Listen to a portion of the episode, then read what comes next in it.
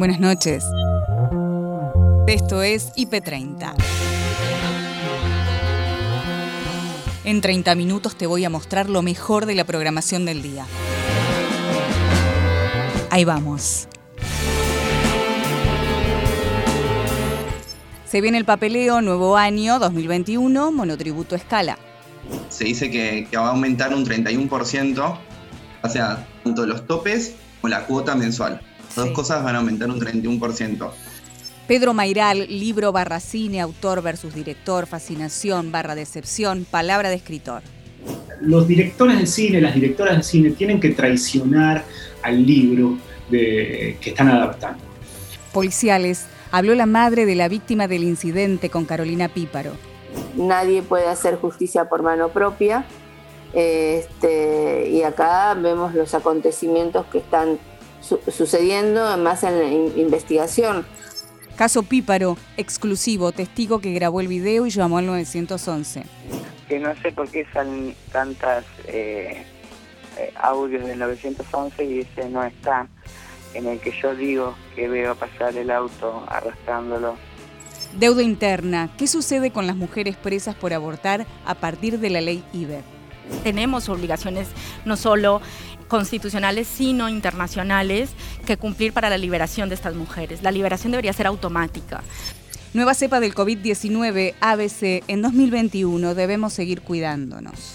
Sin embargo, eh, curiosamente o paradójicamente, hay estudios y simulaciones hechas que muestran que es peor que sea más transmisible que que sea más letal.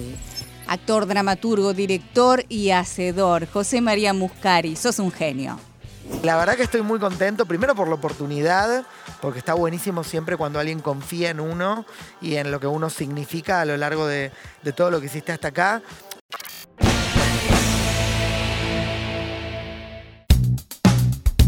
Daniel Benzuzán, ministro de Gobierno y Justicia de La Pampa, habló en IP Noticias Edición Central sobre la situación de la provincia en relación al COVID.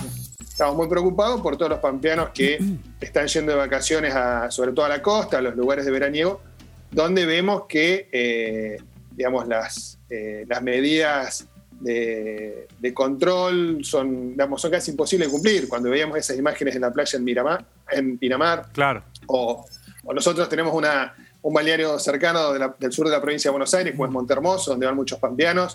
Este fin de semana también fue muy similar. Entonces, bueno, eh, por eso eh, ayer se decidió tomar esta medida de restringir la circulación entre la 1 y las 6 y media de la mañana, eh, prohibir también los encuentros sociales en domicilios, como para ir analizando en los próximos días cómo evoluciona esta, esta curva de, casos positivos. Daniel, esta noche ya entró en vigencia, esta noche digo que pasó durante la madrugada, ¿ya entró en vigencia la medida? Sí, sí, sí, hoy ya está en vigencia. ¿Y cómo les resultó eh, la primera madrugada? Mira, eh, fue eh, el clima nos acompañó, porque realmente hace dos días que no para de llover ah, es verdad, cierto. en varias localidades de la provincia, con lo cual, bueno, eso también ayudó a, que no, no, haya mucha circulación. A ver, más allá de los lugares habilitados de la gastronomía, nosotros en muchas localidades de la provincia tuvimos reuniones y, fiestas eh, no permitidas, donde hubo más de 200 personas. Eh, y lo que tratamos de evitar eso, digamos, es eh, que, es donde más casos positivos hemos tenido y cadenas de contagio hemos tenido, porque la realidad es que en, los lugares gastronómicos cuidados, donde se cumplen los, los protocolos, no ha habido grandes casos. Sí hubo, y así empezó el primer brote en la provincia de La Pampa, en la localidad de Catriló, eh, por fiestas ilegales donde eh, se juntaron eh, muchas personas y esas personas se, contagiaron en ese lugar y después obviamente contagiaron a su familia, a sus compañeros de trabajo y bueno, hemos tenido diferentes brotes en localidades a raíz de esto. Por eso fue un poco la decisión que se tomó. Daniel, sí. para ustedes este último dato de hoy de 300 casos es un número alto en La Pampa? Sí, sí, un número alto. También nosotros tenemos un porcentaje muy alto de testeos. Eh, digamos, eh, a, más allá de los, de test por PCR, también estamos haciendo los test rápidos de antígenos y eso nos permite eh, rápidamente detectar los positivos y, que se aíslen rápidamente, obviamente el caso positivo, todos los contactos estrechos que haya tenido y de esa manera evitar la cadena de contagio. pero es un número alto para nosotros, ya venimos, el, sistema de salud, eh, el, porcentaje de ocupación de camas ha subido, eh, y sobre todo lo que vemos resentido es el recurso humano, ¿no es cierto? El, personal de salud ha tenido un año durísimo mm. y bueno, y en esta época está trabajando mucho. Eh, obviamente también ha sufrido contagios, casos positivos. En tarde a tarde, el contador Albano de la Vega nos despeja dudas sobre la recategorización del monotributo, nuevas escalas. Parece que enero lo tendríamos de gracia. Sí, hay una escala que en realidad no está, eh, no es todavía oficial, digamos. Se dice que, va a aumentar un 31%, o sea, tanto los topes como la cuota mensual. Las dos cosas van a aumentar un 31%. Pero, digamos, los valores no están publicados todavía eh, a FIP y durante enero, digamos, se van a seguir respetando los valores del 2020, porque todavía no es oficial, digamos, es todo off the record. Ok, ok. Eh, Albano, para quien no conoce tal vez cómo funciona el monotributo, pienso tal vez en los jóvenes y las jóvenes que están ingresando al mercado liberal, empezando a entender cómo funciona este mundo. Si tuvieras que explicar a alguien que realmente no entiende nada, ¿qué significa el hecho de que suba la cuota mensual y también el tope del monotributo? ¿Cómo nos dirías que, es? Bueno, eh, el monotributo es un régimen simplificado de IVA y de ganancias. Eh, es, digamos que es como un beneficio que tenemos acá en Argentina, es positivamente es lo más barato. Es, eh, es para pequeños emprendedores eh, igual los topes son anuales y, son, digamos, altos, no es que es solo para pequeños emprendimientos. Em, entonces esto es, vos pagas una cuota mensual, eso te incluye eh, todo concepto, digamos, impositivo. O sea, te incluye ganancias y te incluiría IVA. Em, las cuotas van a pasar con este 31% de aumento, la categoría más baja pasarían a pagar 2.500 pesos aproximadamente por mes, esto es fijo, eh, la categoría más baja es para una facturación anual de más o menos 270 eh, mil pesos al año. Esto es lo mm. más, la escala más chica. Después, bueno, llega eh, hasta más o menos los 3 millones que, va a ser el, máximo, pagando ya cuotas arriba de 10 mil pesos que harían esa escala. Claro, pero estás hablando de una facturación enorme y estamos hablando de si no pasar al régimen general. En general se trata de profesionales hiper exitosos o que... O de gente con muchísimo Claro, de empresarios ya, claro, claro. Exacto. Exacto. pasan al régimen general de IVA y ganancias. Tiene otra cara tributaria. Claro, claro, claro, claro, por em, supuesto. Siempre, digamos, va a convenir eh, el monotributo. Digamos, el monotributo es un impuesto nacional, es algo que se le paga a FIP. Además del monotributo, la gente que ingresa eh, tiene que pagar también ingresos brutos, que es un impuesto provincial. Ingresos brutos se le paga en este caso la ciudad de Buenos Aires o en Arba si estarías en provincia. Claro, claro, eso dependiendo la, también la profesión, ¿no? Albano, hay profesiones que están exentas de ingresos brutos. Exactamente, depende de la jurisdicción. Por ejemplo, en Capital Federal los profesionales eh, estamos exentos, los contadores, los médicos, los abogados, todas las profesiones están exentas por ahora, ¿no? Eh, Está bien la aclaración, por ahora. Siempre por ahora. Sí. Que además, em, digamos, como que también eh, se espera, está para este año, calculo que no, pero puede ser que para el año que viene dejemos de ser exentos profesionales en Capital Federal. Entonces, sí, y la alícuota en ingresos brutos depende, eh, depende de la actividad. En general, la alícuota general es del 3%, pero, por ejemplo, actividades que, que el Estado quiere incentivar tienen alícuotas más chicas y otras eh, actividades tienen alícuotas más altas. Mm. Nico Artusi conversó con el escritor argentino, autor de La Uruguaya, novela éxito en varias partes del mundo. Pedro Mairal conversó y develó algunos mitos. Nunca sé lo que va a pasar con mis libros, Nico, nunca sé qué va a pasar. Eh, a veces pienso que un libro lo va a romper y no pasa nada y a veces le doy el libro casi pidiéndole disculpas a la editorial y explota. Eh, yo no soy, buen, no soy buen juez de mis propias cosas. Las escribo todas con la misma pasión, el mismo amor, la misma fuerza y pirotecnia. Eh, y después cómo eso repercute es, es, muy difícil de saber. Pero bueno, eh, cuando lo empecé a dar a leer, allá en el circuito familiar y amigos, eh, el manuscrito me decían que el libro, o sea, que los atrapaba, que lo leían de una sentada, que, que lo veían mientras lo, leían, que lo vivían. Y ahí me empecé a dar cuenta que quizá la, eh, la historia estaba, tenía algo, ¿no? Tenía algo, que nunca no se sabe bien qué es, porque lo querés reproducir después, repetir y con los mismos elementos y no sucede. Es una, es una alquimia muy extraña la de los libros que, que de golpe entran de alguna manera en, la conciencia colectiva. Eh, ayer eh, eh, en este mismo espacio estábamos hablando con Selva Almada y, le decía que una de las cosas, entre muchas otras cosas que quedan de la lectura de sus novelas, son imágenes muy perdurables, ¿no? Y que esas imágenes merecen a lo mejor un lugar en el cine.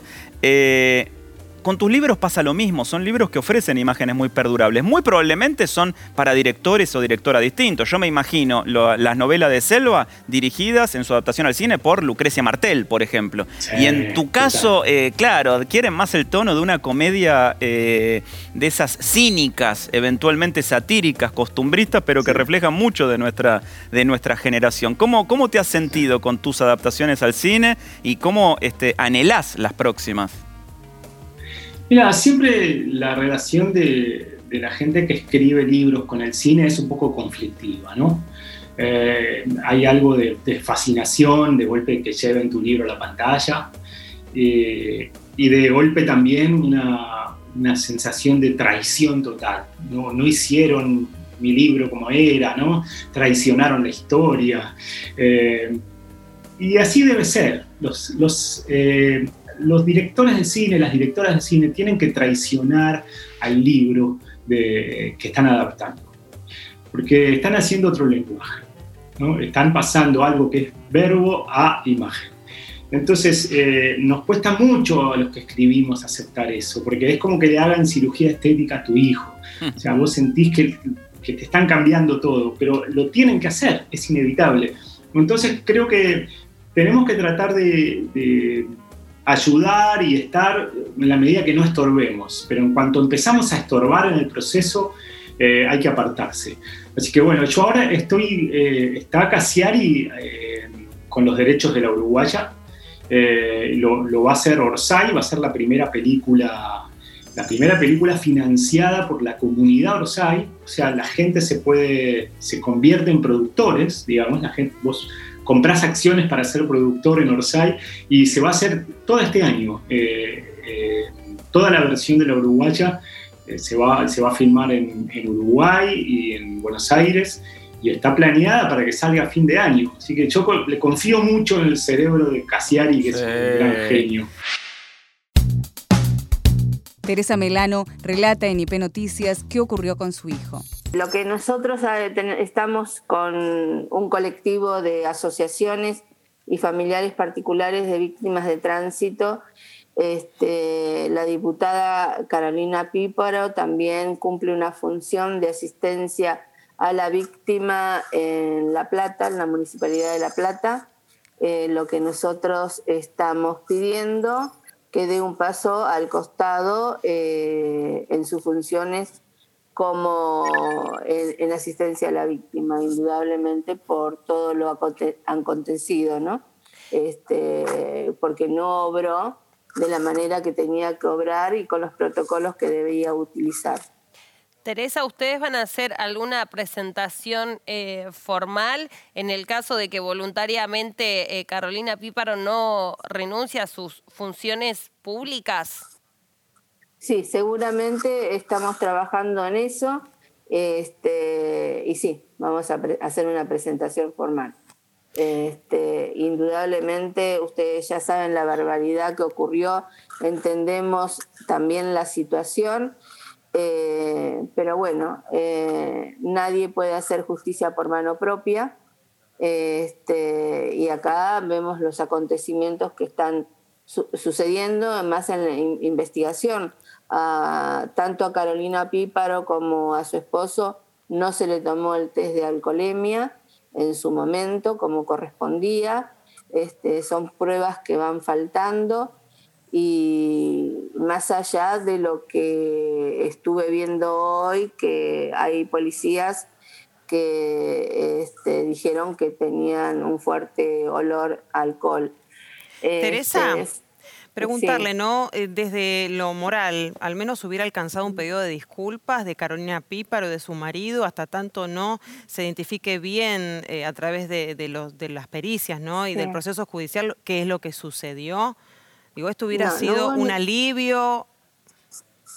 pero hubiese sido diferente. No hubo ningún gesto eh, de arrepentimiento ni de disculpas. Este, así que obviamente este, eh, se están equivocando y mucho. Y, bueno, este, creo, creo, creemos nosotros los familiares de víctimas de tránsito, ya que esto es un colectivo de asociaciones y de familiares eh, independientes, que eh, sostenemos que no debe ocupar un cargo de asistencia a la víctima porque no lo, eh, no lo hizo, no, no, no, no, no hizo su función como debería haberlo hecho. Así que este, estamos con eso. Más allá de la otra investigación sobre eh, si hubo un robo o no, eso pasa por, por la investigación, por la ley, pero creemos que ella ocupando el cargo que ocupó, no, no hizo nada. La testigo que grabó el video y llamó al 911. Yo había ido a llevar los hijos de, un matrimonio amigo a la casa en 2137. Venía de la quema de un muñeco y estábamos, bueno, en la puerta de la casa. Sentimos, bueno, un ruido muy fuerte y vemos cuando arrastra, me doy vuelta y veo cuando un auto lleva una moto enganchada abajo arrastrándola y bueno, eh, ahí mismo agarro el teléfono, eh, llamo al 911, eh, le informo, yo en un momento me confundo porque para mí era, mm, era otro auto, pero le dije, bueno, que era un auto negro con techo blanco, que llevaba una moto roja abajo, largando chispas, y bueno, para cuando yo termino de hablar con el 911 era imposible que yo lo siguiera, y decido subir al auto, volver en el camino por el que venía el auto a ver si encontraba al accidentado. Y ahí es donde me encuentro con el, con el chico accidentado. Y vuelvo a llamar al 911 que no sé por qué salen tantas eh, eh, audios del 911 y ese no está, en el que yo digo que veo pasar el auto arrastrándolo.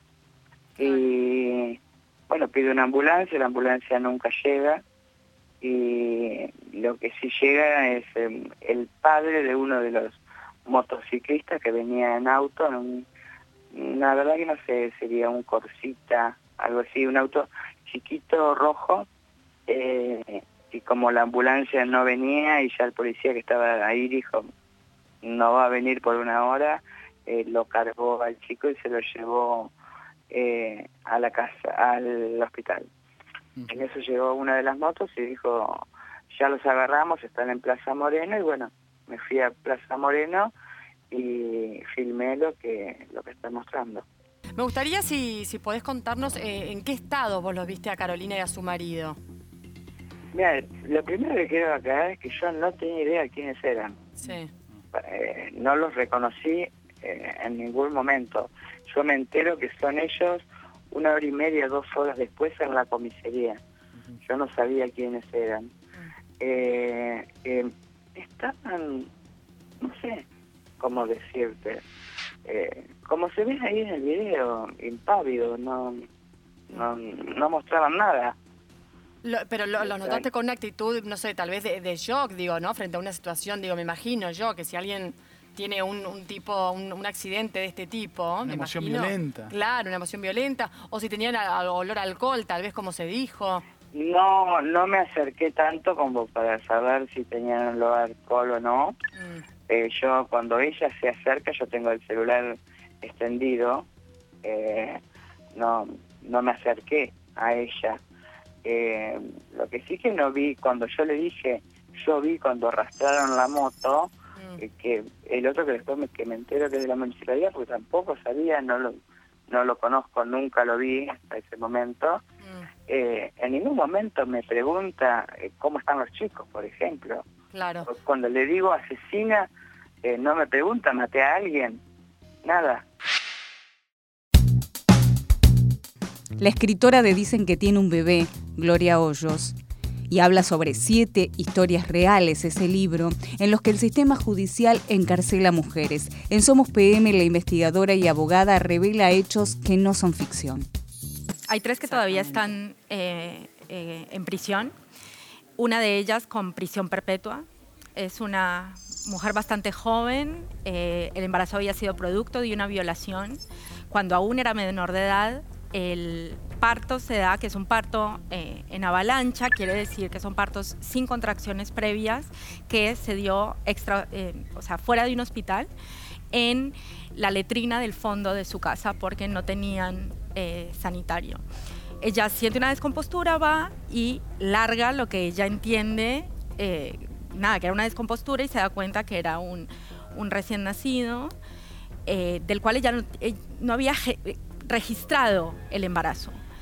Eh, nunca se pudo probar que nació con vida, aún así la condenaron a prisión perpetua por homicidio agravado por el vínculo, cuando claramente había sido una complicación obstétrica. Uno de, las, de los desafíos cuando empezamos la investigación fue reconocer causas de hechos que constituían aborto, pero que la justicia los había calificado como algo mucho más grave, que es homicidio agravado por el vínculo y que con condenas altísimas, incluyendo la prisión perpetua. ¿Eso, Gloria, decir que sucedió acá en la Argentina? Sí, sí, eh, en provincia de Buenos Aires, en eh, la... Eh, Eliana, que está presa en, en la provincia de San Juan, pero por ejemplo hay un caso tristemente célebre, que es el de Patricia mm. Solorza, en la provincia de Buenos Aires, una mujer quilmeña mm. que tuvo un aborto de un embarazo de cinco meses de gestación y la condenan a homicidio agravado por el vínculo. En realidad ella firma un abreviado que lo que hace es hacer un acuerdo con el fiscal porque era o prisión perpetua o declararse culpable. Entonces ella se declara culpable, le dan 10 años y por complicaciones biliares, nada, o sea, nada grave, nada que ver con su gestación que no fueron atendidas durante su estancia en prisión, fallece en un hospital en San Martín, eh, esposada a la cama. Claro, la pregunta es qué es lo que va a suceder ahora, a partir de ahora, de que en donde la ley eh, se aprobó, ¿no es cierto?, contra la interrupción voluntaria del embarazo, ¿qué es lo que va a suceder con estas mujeres que están presas por haber convertido en su momento el aborto, ¿no? Claro, de acuerdo con el artículo 2 del Código Penal, eh, en aplicación del principio de favorabilidad penal, las mujeres deberían salir de prisión. ¿No? ¿Por qué? Porque es una ley que eh, hace más beneficiosas las condiciones eh, para, que se les, para aplicárseles a ellas. Ahora, eso también está consagrado en la Convención Americana de Derechos Humanos, en el artículo 9 y en el Pacto de Derechos Civiles y Políticos. Entonces, tenemos obligaciones no solo constitucionales, sino internacionales que cumplir para la liberación de estas mujeres. La liberación debería ser automática. Claro. Yo honestamente dudo que vaya a ser automática, entonces habrá que presentar habeas corpus para que las mujeres cuya gestación terminó antes de las 14 semanas salgan libres. Y aquellas que la gestación fue interrumpida o terminada por hechos fortuitos posterior a la semana 14, debería cambiarse la carátula de homicidio a aborto y tienen un máximo de pena de tres años. La periodista científica conversó en IP Noticias edición especial sobre el coronavirus y da algunas certezas. ¿Qué es la nueva cepa? Hay una variante del coronavirus que se detectó en, eh, empezó a verse un poquito en septiembre, pero se detectó en las últimas semanas de diciembre en el Reino Unido. ¿Y por qué se detectó?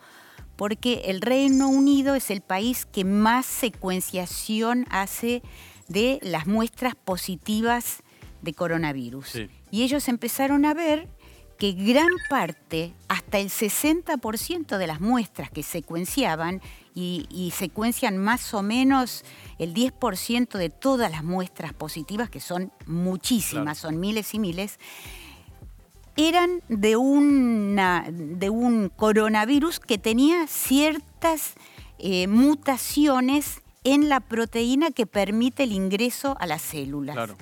Bueno, eh, hubo dos estudios muy importantes que se publicaron el 21 y el 28 de diciembre y se dio, eh, digamos, se dieron reportes para toda la, comunidad científica mundial y de inmediato en otros países empezaron a buscar esta vacuna, esta, perdón, esta variante, esta variante del coronavirus y se empezó a encontrar en muchos países. De hecho, ya hay más de 33, 35 países que detectaron eh, la variante entre su población. De hecho, en, un eh, viajero que llegó a Chile, cuando le hicieron el test de PCR, encontraron que tenía esta variante, eh, que uno podría decir la, variante del Reino Unido. Claro.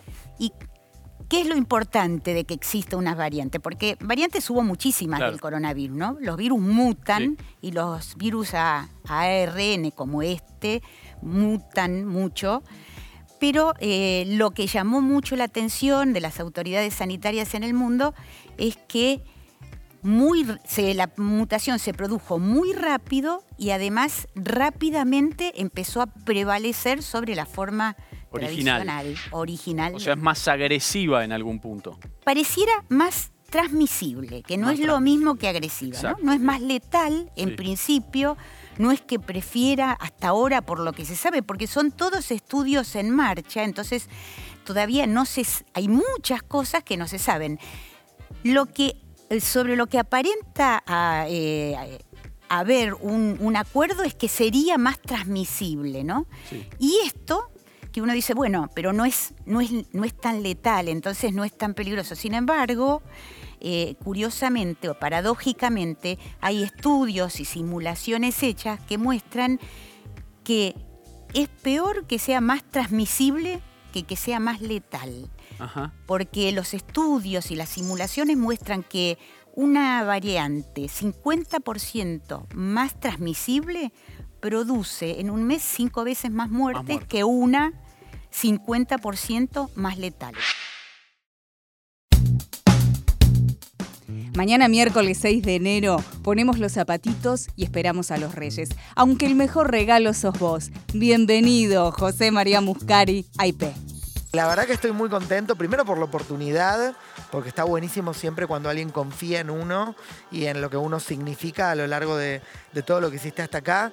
Digo, siento que cuando un productor, no sé, en el teatro me contrata para que dirija una obra o un canal apuesta a mí para ponerme al frente de un programa, como va a pasar, eh, o cuando estoy en la radio, no solamente están comprando esa idea o esto con lo que venimos, sino también un poco lo que uno es. Hablábamos hace un rato de la construcción y siento que, bueno, que quien va a llegar el miércoles a las 22 acá a la pantalla de IP no es solamente el Muscari que viene con esta idea y este formato, sino también el Muscari que antecede a este que llega hoy y que somos el resultado de todo ese recorrido.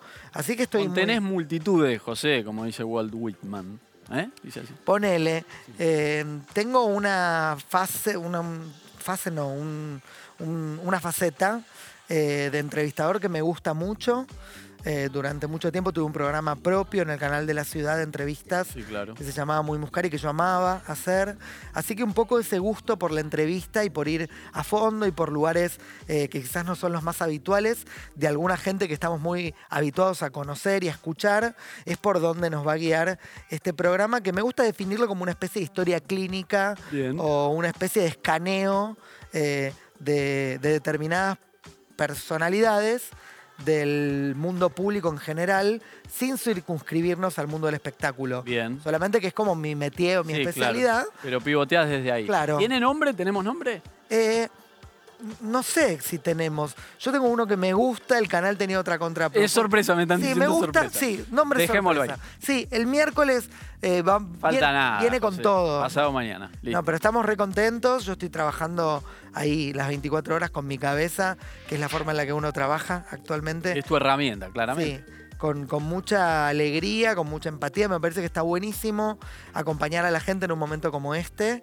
Eh, me siento muy responsable de poder tener un tiempo al aire con la libertad que, me da IP para poder decir lo que pienso Eh, y por el otro lado, yo era fan del canal de antes. Ah, mira. De hecho, yo me, me propuse porque veía el canal, porque me gusta, me parece remoderno, me gusta la forma en que cuenta ¿A mí el me día, la bien? noticia. Sí, bárbaro. ¿En serio? Sí. Bueno. De hecho, te estuve viendo antes en tu primera entrevista que debutaste, dijiste, y, estuviste genial. Bueno, Sí.